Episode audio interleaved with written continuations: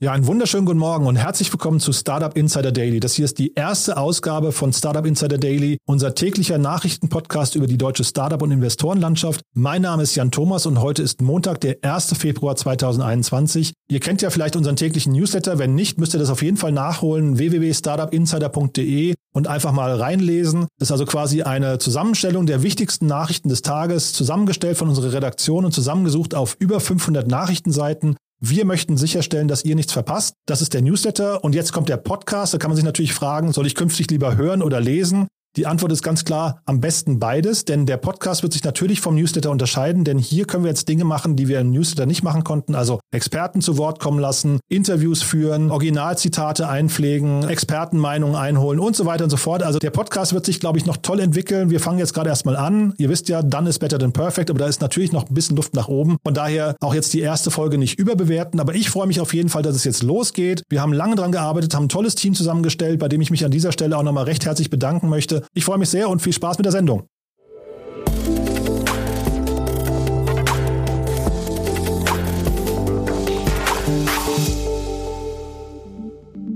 Ja, und damit nochmal herzlich willkommen zur ersten Folge von Startup Insider Daily. Mein Name ist Jan Thomas und heute ist der 1. Februar 2021 und das sind heute unsere Themen. Börsengänge von Faraday Future und WeWork. Facebook strebt eine Kartellklage an gegen Apple. Disney Plus bringt sich in Stellung gegen Amazon Prime und Netflix und ungefähr die Hälfte der N26-Kunden scheint ihre Konten bis dato kaum oder gar nicht zu nutzen. Und damit übergebe ich an Anna Dressel, die euch die ausführlichen Nachrichten präsentiert. Doch vorher nochmal ganz kurz die Werbung.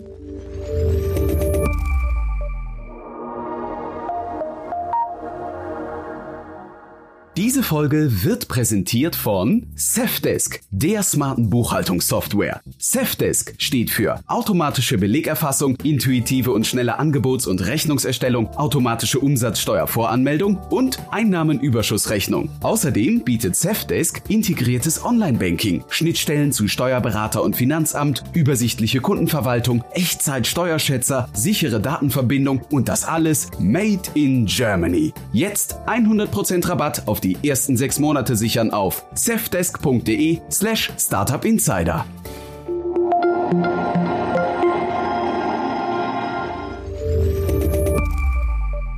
Börsengänge von Faraday Future und WeWork.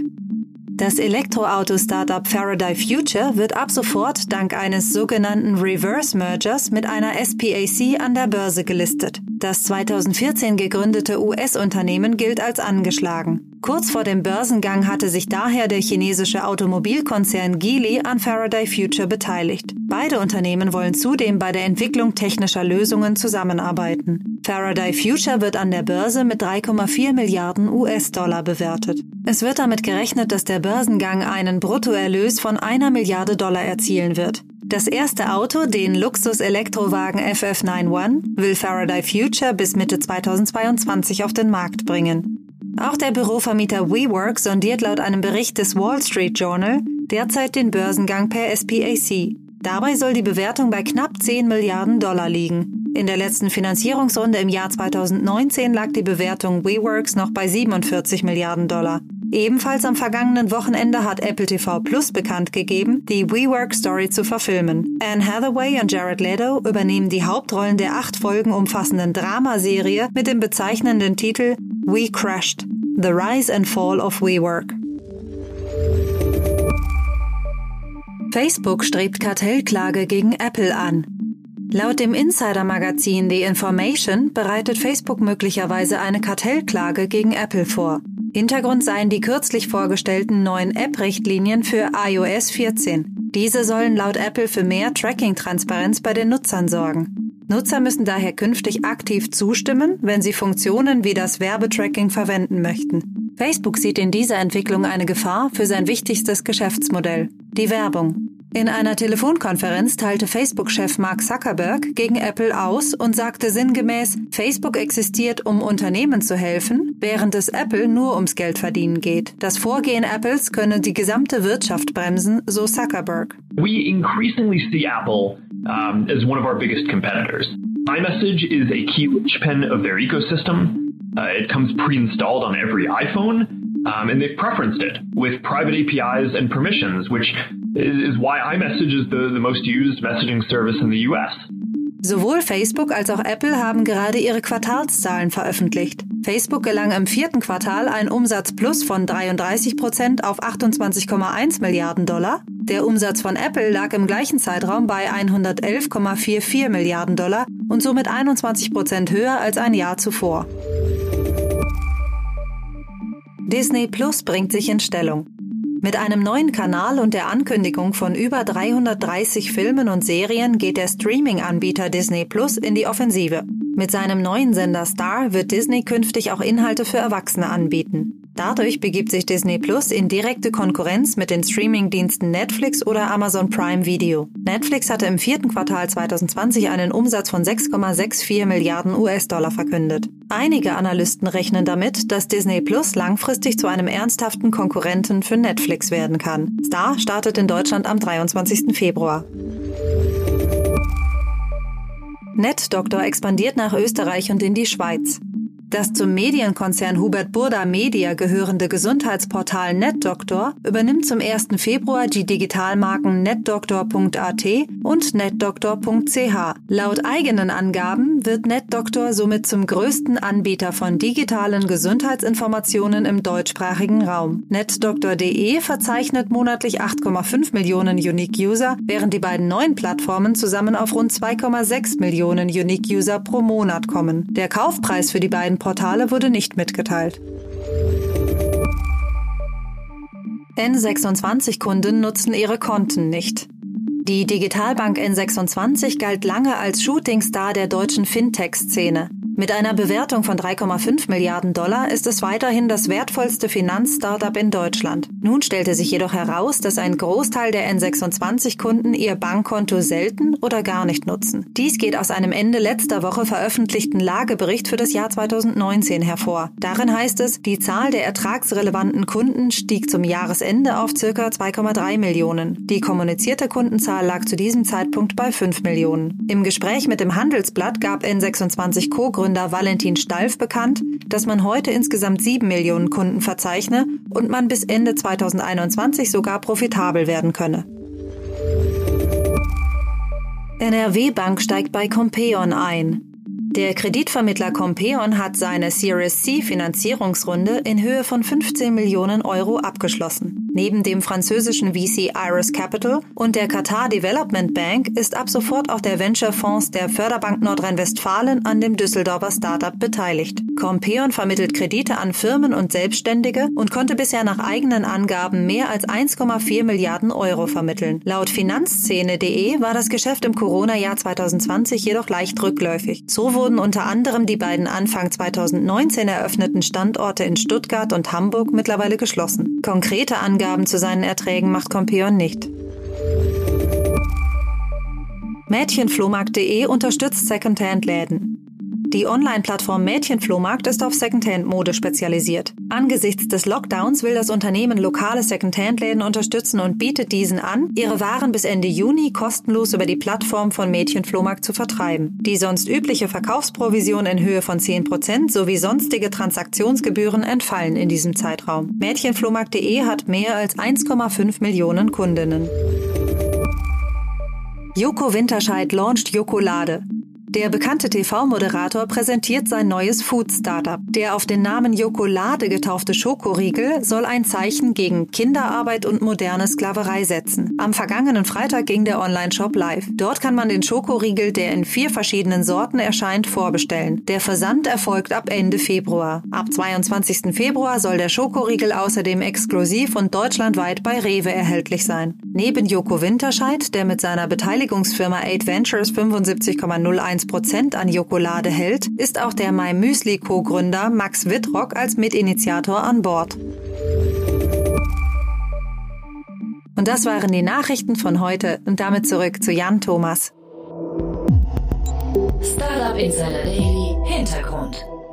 Ja, das waren also die Nachrichten vom Wochenende mit Anna Dressel. Vielen Dank nochmal. Und wir kommen nochmal zu zwei kurzen Stories, die am Wochenende für relativ viel Aufsehen gesorgt haben. Und zum einen ist das Wirecard und zum anderen GameStop. Und dann fangen wir mit GameStop an. Da wisst ihr ja, das ist also dieser organisierte Kleinanlegerkrieg gegen die Hedgefonds, äh, David gegen Goliath oder der Zockerkrieg, wie ihn auch manche Händler bezeichnen. Dort ist am Wochenende relativ viel passiert. Zum einen hat sich die GameStop-Aktie am letzten Freitag erstmal wieder sehr volatil gezeigt und hat mit 68 Prozent im Plus geschlossen. Das bedeutet, dass der GameStop-Kurs in den letzten zwei Wochen um rund 2000 Prozent gestiegen ist. Das hat dazu geführt, dass Robinhood, die Trading-App aus Amerika, die populäre, sich dazu durchgerungen hat, den Handel mit GameStop-Aktien zu sperren. Und das hat natürlich für eine enorme Entrüstung bei den Kleinanlegern gesorgt. Dort ist also der Vorwurf laut geworden, dass Robinhood Hedgefonds schützen würde zu Lasten von Kleinanlegern. Es wurde bereits eine Sammelklage eingereicht in New York und insgesamt gab es im Google App Store über 100.000 Ein-Sterne-Bewertungen für die App. Google ließ dann wiederum fast 100.000 dieser Bewertungen auch wieder löschen. Und daran sieht man, das ganze Thema ist sehr, sehr emotional geworden. Viele der Kleinanleger haben sich ja organisiert, um den Großen eins auszuwischen und äh, nehmen das Ganze natürlich jetzt sehr persönlich. Was aus äh, Startup-Sicht besonders spannend ist, zum einen hat Robinhood die äh, Gunst der Stunde genutzt und hat sich über eine Milliarde Dollar an Kapital besorgt. Man weiß jetzt nicht genau, ob sie aufgrund der befürchteten Auswirkungen dieser ganzen Situation sich jetzt absichern möchten oder ob sie gesagt haben, wir nutzen diesen Rückenwind, den wir gerade haben und die Aufmerksamkeit und äh, besorgen uns eben aus diesem Grund noch Kapital. Das ist also nicht ganz klar. Aber was eben auch super spannend ist, es ist ein Name ins Spiel gebracht worden, der hinter diesem ganzen Stopp stehen könnte und zwar Sequoia Capital. Das ist also einer der größten Anteilseigner von Robinhood. Die haben auch damals die äh, Series F-Runde angeleitet und da hat sich äh, auf Reddit ein Insider von Robinhood, also ein angeblicher Insider zu Wort gemeldet, der wiederum sagt, er arbeitet in der IT-Abteilung von Robinhood und er hat behauptet, dass Sequoia und auch das Weiße Haus sich bei dem CEO Wladimir Tenev gemeldet haben sollten und diesen unter Druck gesetzt haben sollen, um den Handel mit GameStop auszusetzen. Tenev wiederum hat sich dann zu Wort gemeldet via Twitter und hat gesagt, das wäre komplett falsch und äh, es gäbe überhaupt keinen Druck von außen. Oh, first of all, I want to address some of the misinformation that's been out there because there's a lot of it. Um, we absolutely did not do this at the direction of any market maker or hedge fund uh, or anyone we route to or other market participants. Uh, the reason we did it was because uh, Robinhood is a brokerage firm. Uh, we have lots of financial requirements, including SEC net capital requirements and clearinghouse deposits. So that's money that we have to deposit at various clearinghouses. So some of these requirements uh, fluctuate quite a bit based on volatility in the markets and they can be substantial in the current environment where there's a lot of volatility and a lot of concentrated activity in uh, in these names that have been going viral on social media. So we're really in unprecedented times, and in order to protect the firm and protect our customers, um, we had to limit buying in these in these stocks. Ja, aber wenn man sich zum Beispiel mit dem Geschäftsmodell von Robinhood auseinandersetzt, dann ist schon mal sehr auffällig, dass Robinhood eben abhängig ist äh, von Market Makers und großen Firmen wie Citadel, über die sie eben ihre Orders abwickeln. Denn für jeden Trade bekommt Robinhood von Citadel zum Beispiel einen kleinen Betrag gut geschrieben. Und das waren im ersten Quartal 2020 zum Beispiel etwa 100 Millionen Dollar. Und Citadel ist wiederum aber auch der größte Investor in Melvin Capital. Und das ist genau der Shortseller, gegen den sich gerade die Wall Street Bets, so heißen also diese auf Reddit organisierten Kleinanleger, äh, gerade formieren. Also von von daher, man sieht, also Robin Hood ist da in einem kompletten Interessenskonflikt geraten. Bleibt also abzuwarten, was da jetzt rauskommt. Auf jeden Fall sehr, sehr spannend das Ganze wie ein Wirtschaftskrimi. Und der hat es auch bis hierher noch geschafft, denn auch der deutsche Broker Trade Republic hat am letzten Donnerstag bereits seinen Handel mit GameStop und auch einigen anderen Aktien ausgesetzt. Man sprach dort von einer außerordentlichen Überlastung, aber dann wiederum hat der Trade Republic Gründer Christian Hecker gegenüber Finance Forward zugegeben, dass technische Probleme eben nicht alleine der Grund waren, sondern man aufgrund des großen Hypes dieser US-Nebenwerte und der außerordentlichen Volatilität zu dem Schluss gekommen sei, dass eine vorübergehende Anpassung des Angebots notwendig sei. Und auch dort reagieren natürlich die Anleger erbost und drohen mit Sammelklagen. Bleibt also abzuwarten, was dabei rauskommt. GameStop auf jeden Fall hat sich bislang noch gar nicht geäußert zu diesen ganzen Entwicklungen der letzten zwei Wochen. Beobachter gehen davon aus, das Unternehmen sei in einer Art Schockstarre. Es gibt eine Ex-Beraterin, äh, Dorothy Crenshaw, und die hat gesagt, das ist auf jeden Fall eine totale Krise Krise für GameStop. Und das Unternehmen wird wahrscheinlich fieberhaft daran arbeiten, wie man eben im Fall des zwangsläufig bevorstehenden Absturz des Aktienkurses möglichst glimpflich davonkommen könnte. Also das bleibt alles spannend. Und das andere Thema, was natürlich am Wochenende nochmal interessant war, ist das Thema Wirecard. Und da wurde ja Mitte letzter Woche schon bekannt gegeben, dass der Parlamentarische Untersuchungsausschuss auf jeden Fall länger tagen wird als bis April. Einfach weil die Beweisaufnahme sehr, sehr kompliziert und sehr komplex ist und man auf keinen Fall bis April durch sein wird. So zumindest der FDP-Abgeordnete und Finanzpolitiker Florian Tonka. Es gab am Wochenende aber auch den Rücktritt des BaFin-Chefs Felix Huchfeld. Dieser hat nach einem Gespräch mit Bundesfinanzminister Olaf Scholz seinen Rücktritt bekannt gegeben. Man möchte ein Zeichen setzen, möchte auf jeden Fall die BaFin restrukturieren. Es ist von einem einvernehmlichen Entschluss die Rede, äh, aber Hufeld gilt selbst als jemand, der der ganzen Situation relativ kritisch oder selbstkritisch gegenüberstand, hat also diese ganzen Vorgänge rund um Wirecard immer schon als Schande bezeichnet und von einer entsetzlichen Situation gesprochen, weswegen jetzt also ein Neuanfang ermöglicht werden soll. Es kam am Wochenende auch zu diversen Anzeigen gegen BaFin-Mitarbeiter wegen Insiderhandels. Dort wurde jetzt bekannt, dass also seit 2018 insgesamt 500 Transaktionen mit den Wirecard-Papieren von insgesamt 85 Mitarbeitern der BaFin ausgelöst wurden. Ist also auch nochmal starker Tobak. Und in diesem Zusammenhang wurde auch bekannt, dass also äh, diverse Wirecard-Mitarbeiter auch in sensiblen Abteilungen gesessen haben und trotzdem mit Aktien von Wirecard gehandelt haben. Also das ist schon relativ äh, schwierig. Eine andere Person, die noch ins Zentrum gerückt ist am Wochenende, ist äh, Kai Diekmann, der Ex-Bildchefredakteur und Co-Gründer von der PR-Agentur Story Machine. Hat sich schon mal dagegen gewehrt, äh, hat behauptet, dass er mit Wirecard eigentlich nichts zu tun hat. Aber jetzt gibt es eben äh, Recherchen von SZ, WDR und NDR, die diese Kontakte belegen. Und da gibt es wohl diverse Mails, denen zufolge Kai Diekmann seine Kontakte in Berlin nutzen sollte, um ein Verbot von Aktienleerkäufen bei Regierungsstellen durchzusetzen. Kai Diekmann stand da wohl in direktem Austausch mit dem Wirecard-Chef Markus Braun, aber auch mit der zugehörigen Agentur Edelmann. Wann immer Sie etwas auf dem Herzen haben sollten, bin ich jederzeit verfügbar. Auch Diekmann ist bereit, für Wirecard gegen Leerverkäufer zu kämpfen. Er nimmt Kontakt zu zwei Staatssekretären in der Bundesregierung auf in der Absicht, die dafür relevanten Ministerien für das Thema Verbot von Leerverkäufen zu sensibilisieren. Also auch das ist eine spannende Geschichte. Und trotzdem vielleicht das Positive noch zum Schluss. Es wurde auch bekannt, dass Santander, die spanische Großbank, fast alle verbliebenen Mitarbeiter von äh, Wirecard übernehmen wird. Das betrifft rund 500 Beschäftigte des Kerngeschäfts, die zu der GetNet-Plattform von Santander wechseln können. Das auf jeden Fall hat der Insolvenzverwalter mitgeteilt und hat zeitgleich auch gesagt, dass der im November vereinbarte Verkauf des Europageschäfts von Wirecard an Santander nun abgeschlossen sei. Ja, also das eben nochmal zu Wirecard. Auch das bleibt spannend. Da werden wir sicherlich in den nächsten Tagen nochmal reinschauen. Wenn euch das Thema Thema interessieren sollte, kann ich euch unseren Podcast ans Herz legen, den wir vor etwa zwei Wochen aufgenommen haben mit Volker Ter Haseborg. Er ist der Co-Autor von dem Buch Die Wirecard Story, die Geschichte einer Milliardenlüge, das er mit seiner Kollegin Melanie Bergermann äh, verfasst hat. Das Buch ist auch die Grundlage für die ARD-Dokumentation, die Wirecard Story, das, äh, die in Kürze erscheint, ist ein Bestseller. Die beiden sind Autoren von der Wirtschaftswoche. Also von daher hört euch das vielleicht mal an, wenn euch das Thema interessiert. Ist auf jeden Fall ein sehr, sehr spannender Podcast geworden. In diesem Sinne, vielen Dank fürs Zuhören. Vielen Dank an Anna Dressel und das ganze Team. Und äh, ja, bis morgen. Ciao.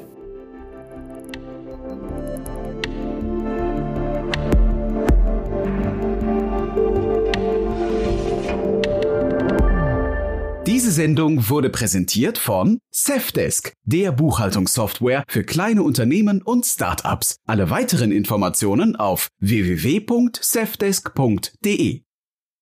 Ja, das war sie, die erste Sendung Startup Insider Daily. Ich hoffe, euch hat das Format gefallen. Wie gesagt, wir haben noch eine ganze Menge an Ideen, äh, die wir hier noch einfließen lassen möchten. Aber das Gleiche gilt auch für euch. Wenn ihr euch beteiligen möchtet an der Diskussion, wenn ihr uns Ideen schicken möchtet, dann tut das gerne. Entweder tut ihr das auf LinkedIn. Dort gibt es einen Artikel zu diesem Podcast, den ihr gerne auch teilen könnt, damit mehr und mehr Leute von diesem Podcast erfahren. Aber ihr könnt dort auch gerne eure Kommentare reinschreiben, wenn ihr zum Beispiel kreative Ideen habt, wie wir diesen Podcast noch verändern können, welche Elemente da noch reinpassen was ihr persönlich vermisst habt an Informationen. Und äh, zeitgleich könnt ihr euch auch gerne bei uns als Experte vorstellen, wenn ihr also zum Beispiel bestimmte Themenbereiche, ich sage jetzt einfach mal E-Commerce oder Mobility oder InsurTech oder sowas, wenn ihr euch in bestimmten Bereichen sehr gut aufgestellt fühlt, dann schreibt uns gerne an podcast.startupinsider.de. Wir schauen uns das gerne an und wenn sich die Gelegenheit ergibt, dann bauen wir euch gerne ein. Gleiches gilt natürlich auch für tolle Nachrichten. Also wenn ihr zum Beispiel exklusive Nachrichten habt, die ihr gerne hier platzieren möchtet, dann äh, sagt uns Bescheid. Wir schauen uns alles an. Wir freuen uns auf jeden Fall über eure rege Teilnahme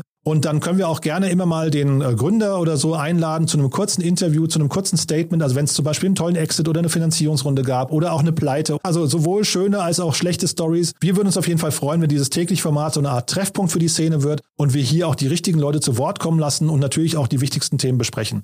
In diesem Sinne, ich sage euch vielen Dank fürs Zuhören. Das war die erste Sendung. Danke nochmal ans Team, danke an Anna Dressel und euch einen erfolgreichen Tag und bis morgen hoffentlich. Also, tschüss.